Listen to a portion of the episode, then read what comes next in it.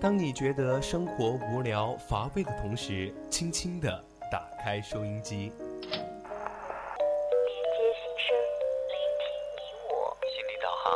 为您导航。让匆匆赶路的人生停下来，在成长心路中歇口气，品味另一种人生。让被生活紧绷的脸在小常识中松弛一下，露出久违的笑容。岁月里变得干涸的心田，在这里，在这里接受一滴滴情感的甘露。这里是心情驿站，你我的心灵避风港。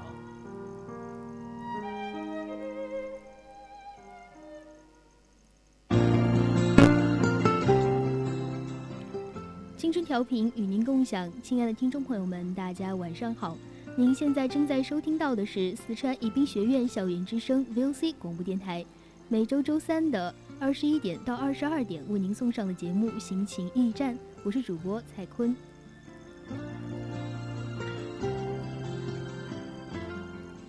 首先是我们的成长心路，在成长心路中，我们将讲述不同人的成长故事。如果你有什么想要分享的成长故事，也可以参与到节目的互动中来，通过新浪微博 @VOC 广播电台。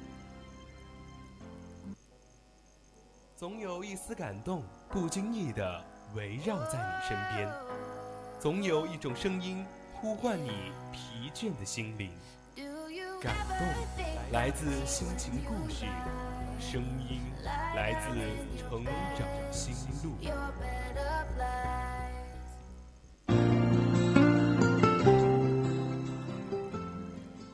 成长心路，说出你成长中的故事。欢迎走进今天的成长心路。今天呢，我想给大家聊的一个话题就是：假如你的室友是同性恋。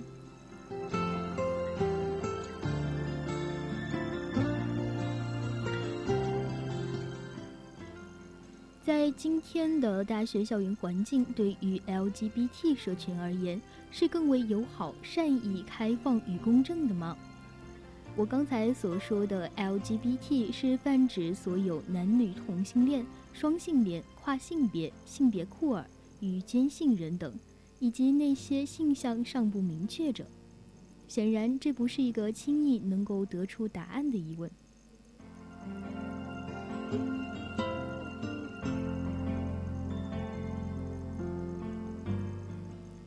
一些人或许有机会在高考填报志愿之前了解到。某些高校是面向这个群体环境更加宽松的，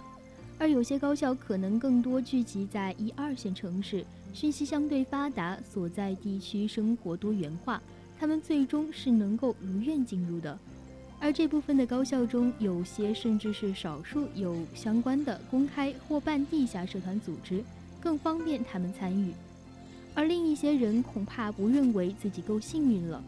部分高校或许是由于所处地域的缘故，也或许校风严谨、开放度较低，校园环境单一会让新生感觉到找同伴不易，差异性的确存在。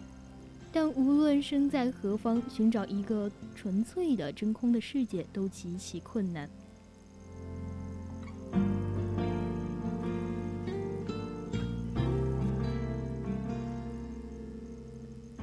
正如在任何时候，我们都会遇到与自己不尽相同的人。比起在一个被认为校风开放包容的高校中，宿舍小环境不尽人意，对个体来说可能是更为挫败的。可以明确的是，新生活的适应性话题在 LGBT 群体这里更容易面临挑战，而这些挑战可以是预料的，也可以是未知、模糊，又或者是崭新的。可以来自于校园师长同学，也可能来自于个体本身的一些体验、经历和认知。作为 LGBT 新生，除了通常的对于大学生活的兴奋和憧憬外，或许会更添一些诱惑。他们可能先思考两个问题：我和他人有多不同？什么使得我们不同，将你我分隔开来？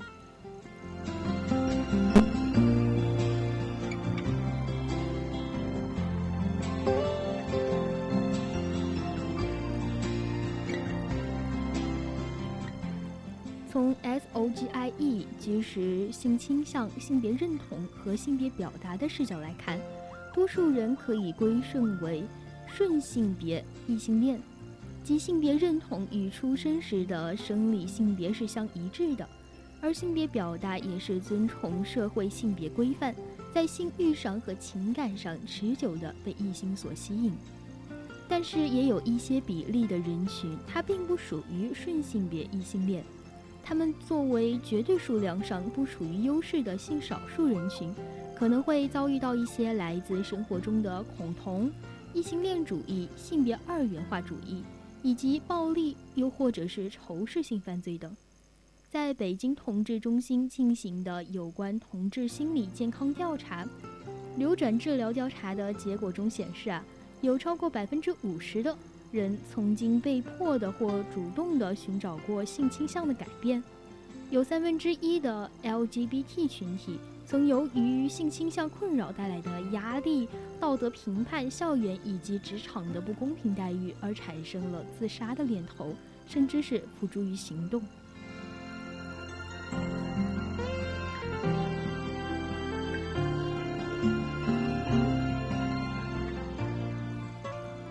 市中心开展六年来的心理咨询工作中，面对的来访者主述的话题可能更集中于情绪问题，又或者是情绪障碍，比如抑郁、焦虑、强迫等。亲密关系的咨询包括一些恋爱、分手和婚姻等，人际交往和适应困难、自我认同困扰、出柜与家庭关系。还包括有职业和个人发展道路选择等其他话题。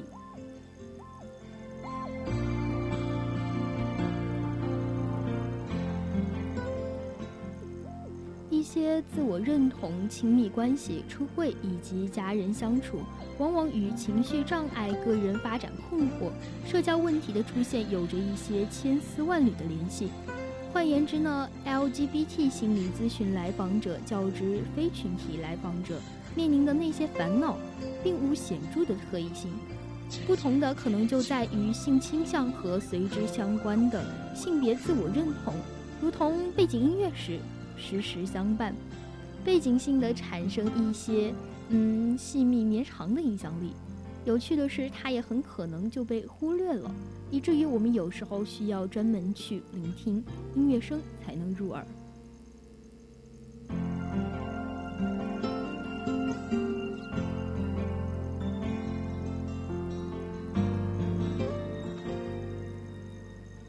在刚才提到的中国性少数群体生存状态的调查报告中呢，反对将同性恋视为病态。反对性别角色的刻画二元划分已经被越来越多的人所接受了，但同样存在的现实是，国内性别多元的教育发展迟滞，绝大多数的人在大学以前从未接受过这样的课堂教育，不少的 LGBT 人群从大学时代方式才开始自我认同探索之旅。尽管是这样，LGBT 新生入学后面临的重要闯关难题，依旧是普遍性的挑战，包括一些适应性问题的焦虑、人际关系困扰、学业困难。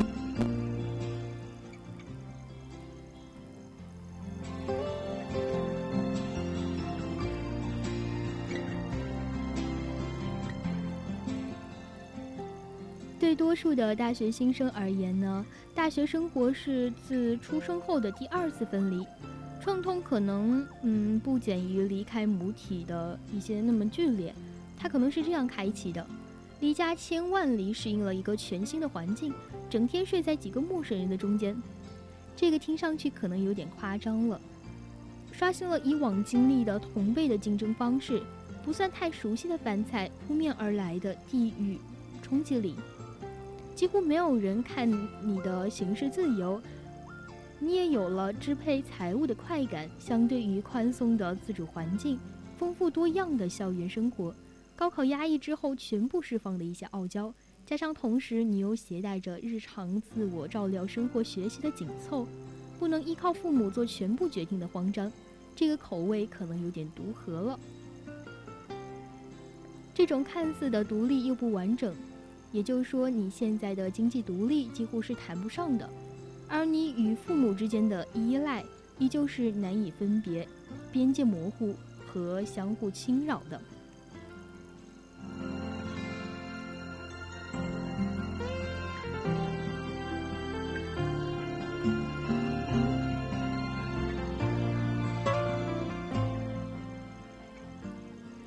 知道了要寻找自我，面对一些不确定的焦虑。社会心理学家，嗯，一个精神分析师曾经提出的著名人格发展理论认为啊，人类在不同的年龄阶段有着不同的发展主题任务，有可能它是顺利完成的，也可能它是延迟的。在青春期，也就是在你十二到十八岁的时候，面对的是自我同一性和角色混乱的冲突。如果你无法顺利度过，则个体可能会形成一种不确定性、无归属感，将你的角色混乱，或者用一种消极的同一性来离开这个阶段。在某种程度上呢，可以你将这个时期看作是一个寻找自我的又一个阶段，发现和完善自我概念的时期。个体在这个年龄，尝试更多理性的、充分的探索：我是谁？我和谁像？我想成为谁？对于自我和外部世界的连接，他们往往也会很在意。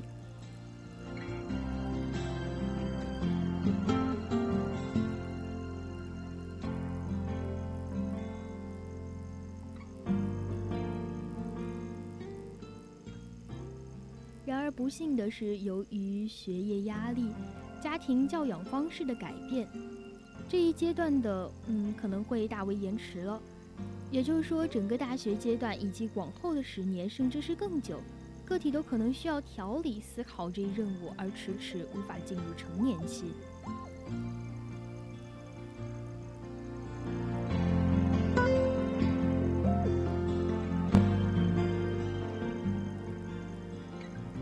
在你面对这些不确定性、天性的那一些嗯懒惰感和便利感。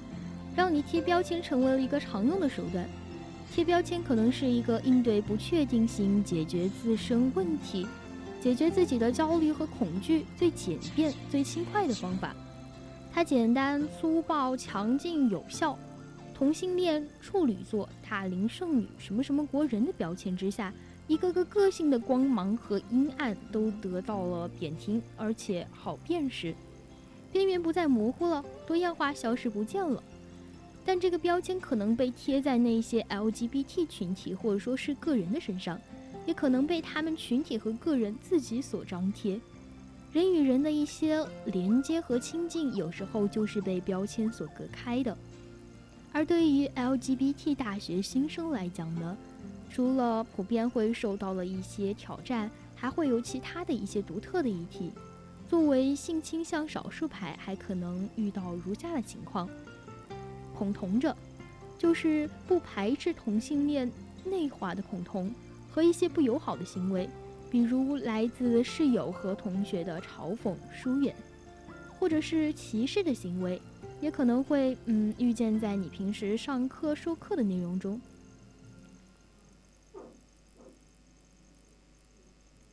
校园的措施使用啊，就像你的那些浴室、厕所、更衣间等。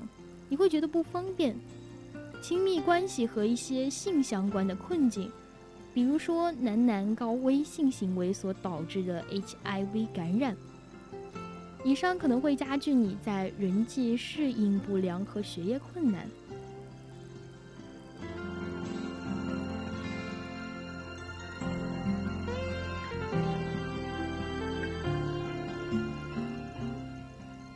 相比 LGB。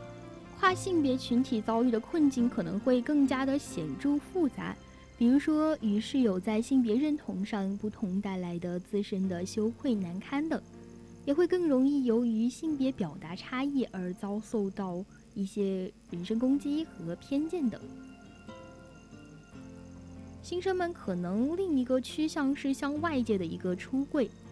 从中学步入大学。对于原本已了解自己性倾向，或者是突然自我发现的 LGBT 小伙伴，可能会伴随着一些自我骄傲的到来，当有选择性的出柜后，会让你觉得更自由，并且感受到他们会支持你，让你的生活更加的顺畅。不过，盲目的冲动出柜可能带来一些反效果。而通常来说呢，出柜是一项需要被建议审时那个时间，提前搜寻了相关了解的方式，选择合适的人、合适的时机实行的一项严密的公式。还有调查显示啊，面向那些同伴啊、同学、好友的出柜，要远高于父母及工作场合的出柜。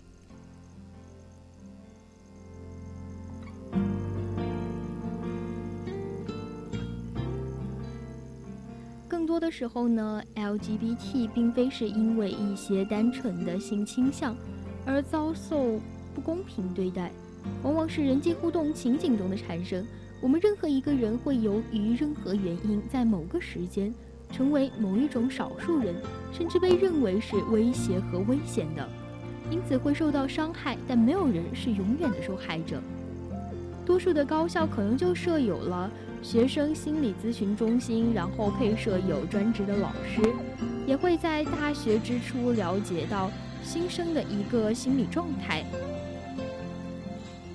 但相关的管理和实质水平参差不齐，需要多加了解。当你产生一种情绪的困扰的时候，一定要选择可靠的心理咨询或者是其他的援助机构。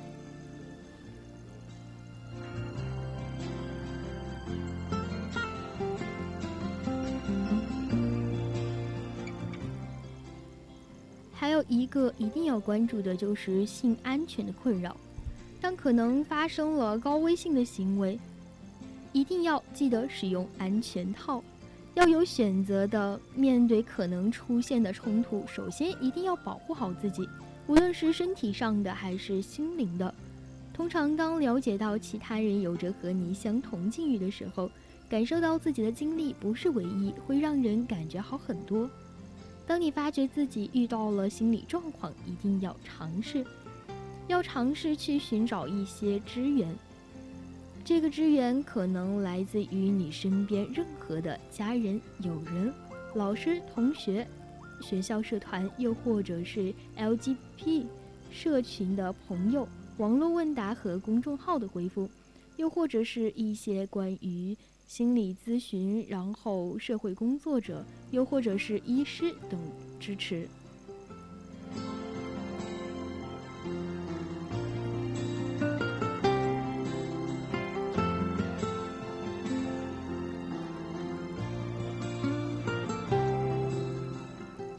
我也不知道我现在身边的室友，又或者是我的同学、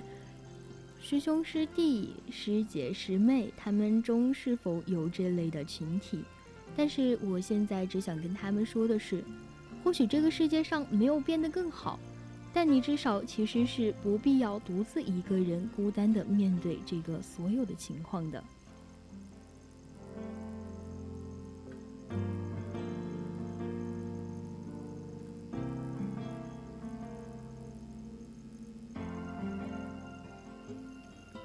们可能会感觉现在自己所处的一个校园环境，或许是校风严谨的，开放度太低了，校园环境太单一了，让你觉得找到一个同伴非常的不容易。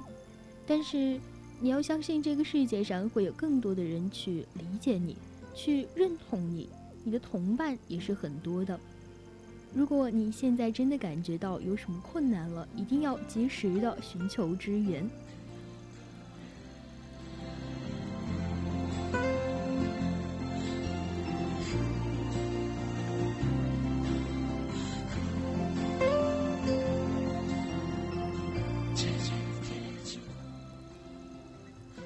其实今天说了这么多，除了想象那一个群体说这些东西，告知他们可以寻找帮助，可以有一个自己心灵的寄托外，更想多说的是，希望大家可以理解他们，可以认同他们。假如你的室友是同性恋，请你即使不支持，也要尊重他们。今天的上半段节目到这里就要结束了，我们下期再见。拜拜。